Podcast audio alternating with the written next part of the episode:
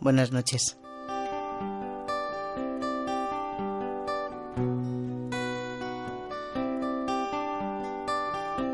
Es sábado, estamos a punto de alcanzar el domingo y por fin ha llegado el calor. El sol, vitamina D, agradecidos. Yo encantada.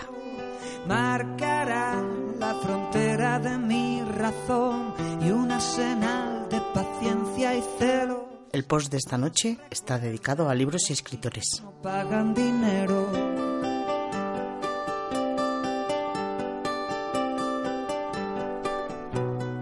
A mediados del siglo XIX, el estadounidense J.C. Hart puso en duda en su libro Romance de Chanting que William Shakespeare hubiera escrito realmente las obras que se le atribuyen. Según él, lo más probable es que bajo el nombre de Shakespeare se escondiese un hombre mucho más culto e instruido que este, según Hart, oscuro comediante pueblerino. Esta opinión encontró pronto partidarios que se pusieron a investigar tratando de descubrir el verdadero autor de las obras atribuidas a Shakespeare. De este modo, el escepticismo fue ganando adeptos, gracias sobre todo al papel jugado por Delia Bacon, una convencida defensora de esta teoría que hizo una entusiasta labor prosetilista. William Henry Smith, en un folleto de 1856 titulado ¿Fue Lord Bacon el autor de las obras de Shakespeare? fue el primero en apuntar por escrito el nombre de Francis Bacon como el probable autor de las obras. El transcurso del tiempo trajo nuevas teorías, a cual más extravagantes e improbables.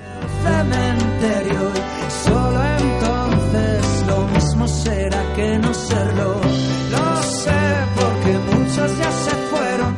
El escritor polaco Jerzy Andrzejewski publicó en 1962 una novela escrita toda ella en una sola frase, cuyas primeras 40.000 palabras se suceden sin ser interrumpidas, por signos algunos de puntuación. Para añadir excentricidad, el tema de la novela es una larga descripción de una de las cruzadas cristianas, la llamada de los niños, en 1212, en la que miles de muchachos alemanes y franceses que formaban el grueso de las huestes cruzadas fueron vendidos como esclavos después de llegar a Oriente. La excéntrica novela desarrolla la tesis de que la verdadera motivación de los cruzados no era tanto el amor cristiano, sino la pederastia.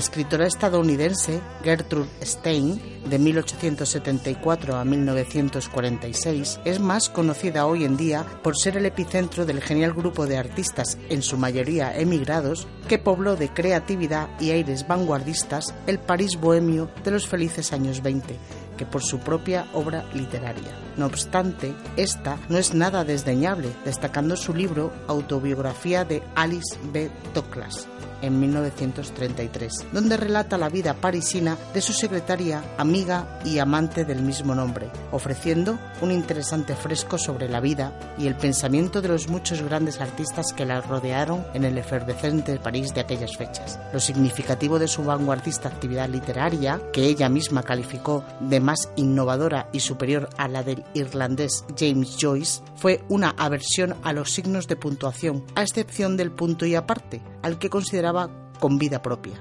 Las comas, serviles, los signos de interrogación y admiración realmente repugnantes, y demás artificios innecesarios de la escritura le parecían en general despreciables, y por tanto no los utilizaba. Su estilo se basaba en la repetición, como bien queda representado en su famosa frase Una rosa es una rosa es una rosa es una rosa.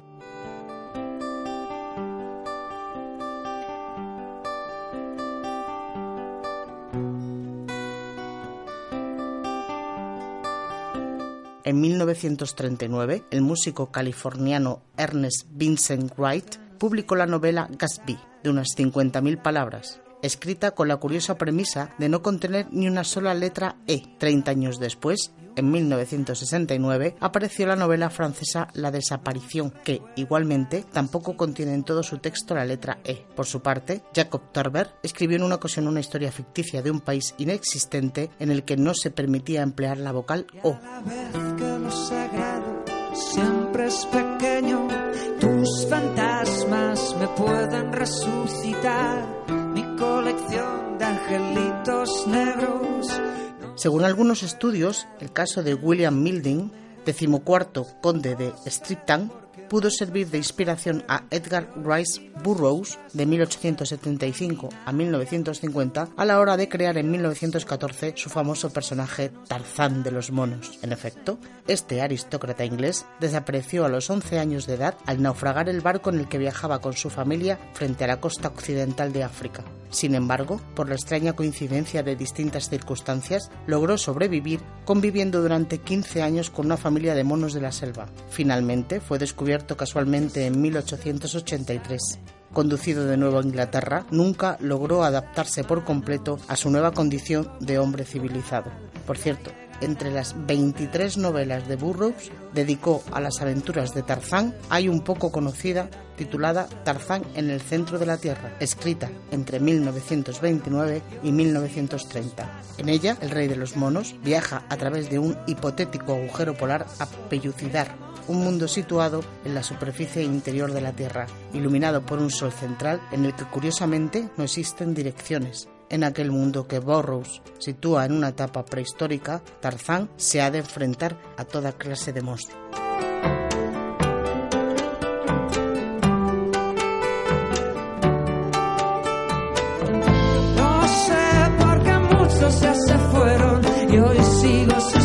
La novela de Robinson Crusoe, 1719 de Daniel Defoe, no hace más que transcribir casi punto por punto lo sucedido realmente en las Islas Galápagos al marinero Alexander Selkirk, nacido en la ciudad escocesa de Largo, enrolado en 1704 en el barco Five Ports como contramaestre Selkirk encabezó una protesta de la tripulación por las condiciones de vida en el barco. El capitán de la nave, apellidado Strading, le castigó por dicho acto de indisciplina, cuál era la costumbre marinera de la época, abandonándole en una isla deshabitada del Océano Pacífico, con unas mínimas provisiones. Esta isla resultó ser la que por entonces era llamada Juan Fernández, aunque posteriormente se llamó Más a Tierra, y hoy, bajo soberanía chilena, se llama precisamente Robinson Crusoe.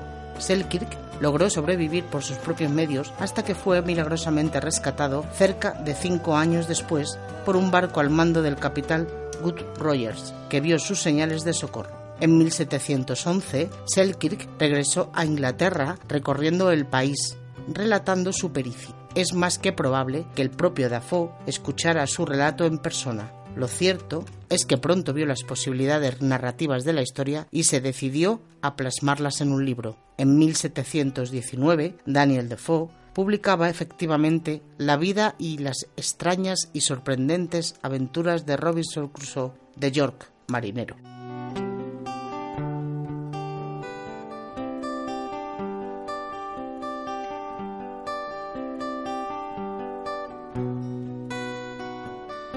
La leyenda y la narración literaria de la existencia del conde Drácula están basadas en la vida real de Vlad Tepes, el empalador, príncipe de Valaquia del siglo XV, que se autotitulaba en 1436 Vlad, hijo del difunto príncipe Mircea, voivoda de las regiones trasalpinas. Al parecer, según la truculenta leyenda, este príncipe gustaba de celebrar sus antropófagas comidas al aire libre, rodeado de sus víctimas aún vivas regando cada plato con la sangre de los infelices, convencido de que esto le daba fuerza y poder sobrenatural. En diversas ocasiones dio crueles encarcimientos en ciudades que se le oponían, llegando a mandar matar a más de 25.000 personas. Hacía decapitar a los prisioneros turcos, asando sus cabezas y dándoselas a comer a otros prisioneros. Un día hizo hervir vivo a un gitano y se lo dio a su familia para que se lo comiese. En otra ocasión, una concubina suya aseguró estar embarazada el príncipe Vlad hizo que abrieran su vientre para comprobarlo con las consecuencias lógicas.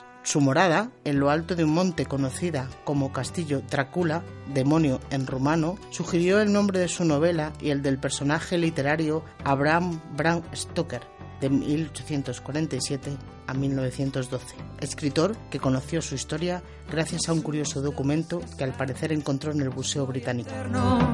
Y esas manos tan puras como el coral, ya llegará lo del cementerio. En ocasiones la realidad parece superar la ficción. El famoso cuento Barba Azul de Charles Perrault narra el asesinato de seis de sus esposas por un personaje así llamado bajo la acusación de haber caído en la tentación de abrir por curiosidad una habitación prohibida. Barba Azul es después muerto por los hermanos de su séptima esposa, que había logrado escapar de su ira. Este personaje literario, que ha sido identificado con varios históricos, parece estar basado, según los historiadores literarios, en un hecho real, los horribles crímenes de Guy de Laval, más conocido como Gilles de Reis, compañero de armas de Juana de Arco, y luego mariscal de Francia en la primera mitad del siglo XV, que fue condenado por haber torturado y asesinado a 140 niños, después de haber abusado sexualmente de ellos. No obstante, la historiografía moderna ha revisado la biografía de este personaje hasta el punto de que muy recientemente parece haberse probado que ninguna de las atrocidades que la leyenda le atribuye ocurrieran realmente.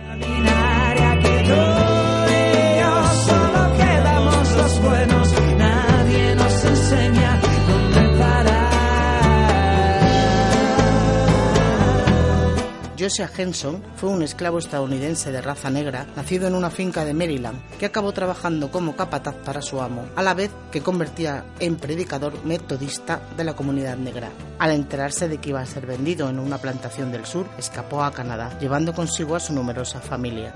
Posteriormente, viajó en tres ocasiones a Inglaterra para propagar los ideales antiesclavistas, siendo incluso recibido por la reina Victoria. De vuelta a los Estados Unidos, fue entrevistado en Boston, quien basó en su figura la del protagonista de su famosa novela La cabaña del tío Tom.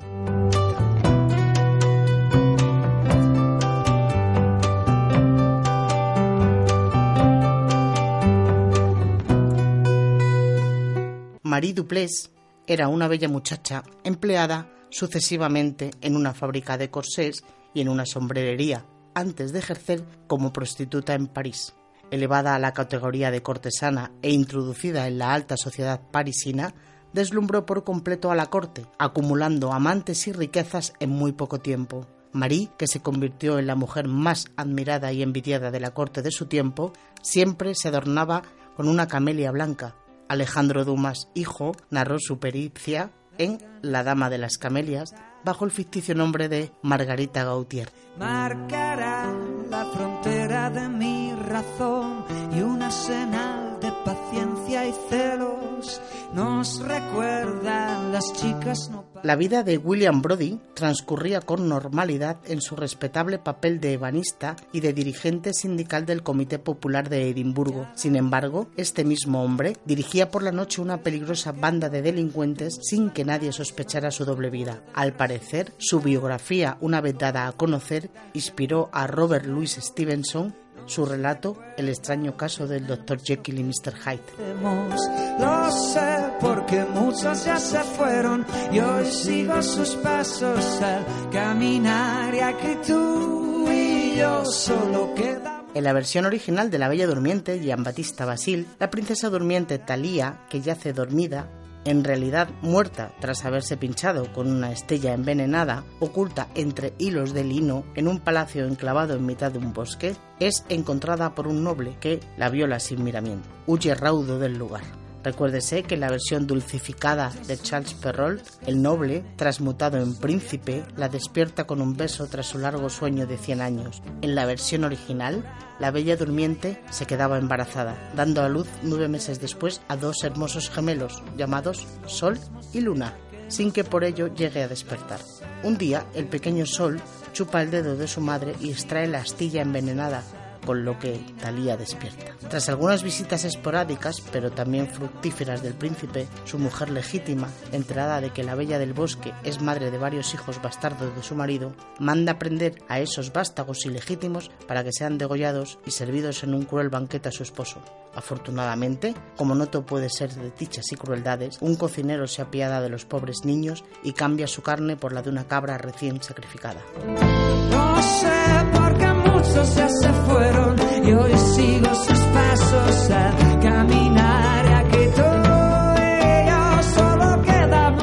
imán Frank Baum, el autor de El mago de Oz, reveló en cierta ocasión el verdadero origen del nombre del reino que da título a su fábula. Según él, mientras relataba el cuento a unos chiquillos de su vecindad, una niña llamada Tweety Robbins inquirió al escritor acerca del nombre del reino en que transcurrían las aventuras que estaba narrando.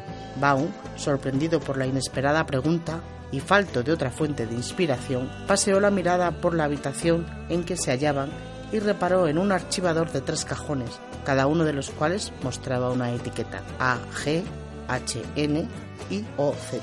Obviamente, al leer esta última, comprendió que no era ese mal nombre para un fantástico reino imaginario. Algunos biógrafos niegan la verosimilitud de una versión divulgada por el propio Baum. Lo que está claro es que, en cualquier caso, sea o no cierta la anécdota, refleja la personalidad imaginativa y bromista propia del escritor estadounidense.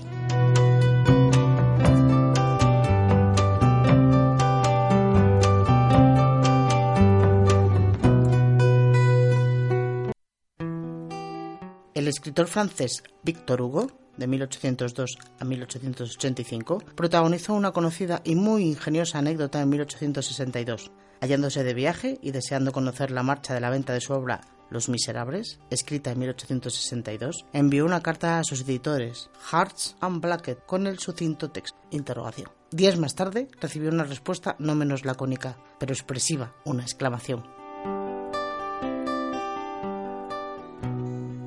Las ganas de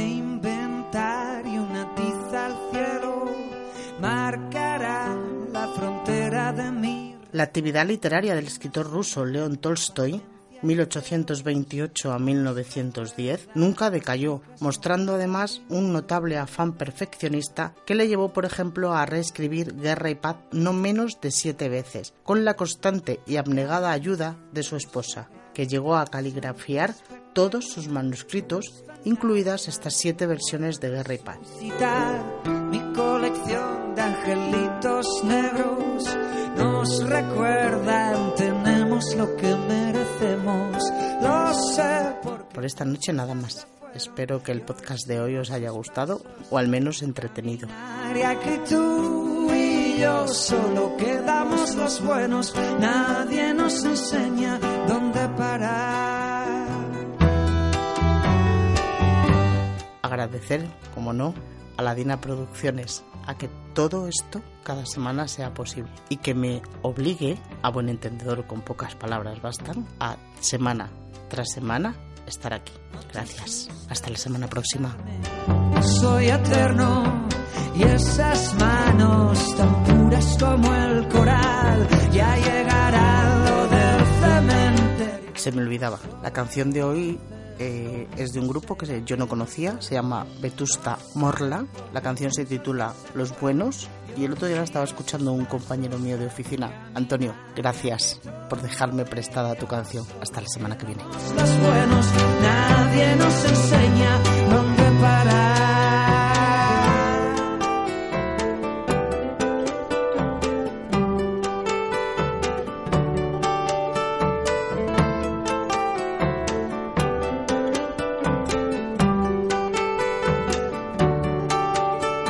No sé por qué muchos se fueron y hoy sigo